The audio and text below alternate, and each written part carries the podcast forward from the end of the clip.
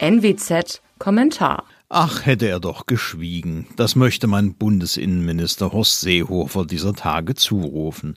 Und hinzufügen, ja, er lebt noch, der alte Drehhofer.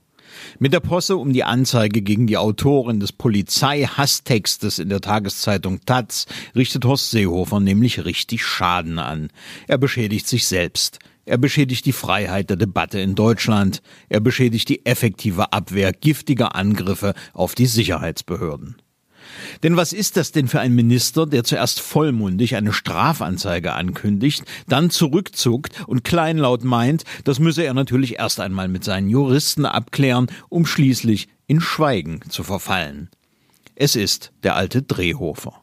Und der neigt eben dazu, ein Ding rauszulassen und erst danach darüber zu reflektieren, ob das eigentlich sinnvoll war. Sinnvoll war diese Ankündigung nämlich nicht. Ein Innenminister hält sich gefälligst raus, wenn es um die Freiheit der Presse geht. Alles andere ist von übel. Mit seiner Wahnsinnsaktion hat er zudem erreicht, dass sich die Verteidiger des ekligen Polizisten auf den Müllmachwerks zunehmender Unterstützung erfreuen. Denn klar ist, eine Demokratie muss auch dreisten Schmutz aller Jago Fahrer aushalten.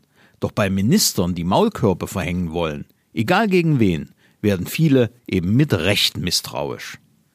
Mein Name ist Alexander Will, bitte bleiben Sie uns gewogen. Sie hörten einen Kommentar der Nordwestzeitung.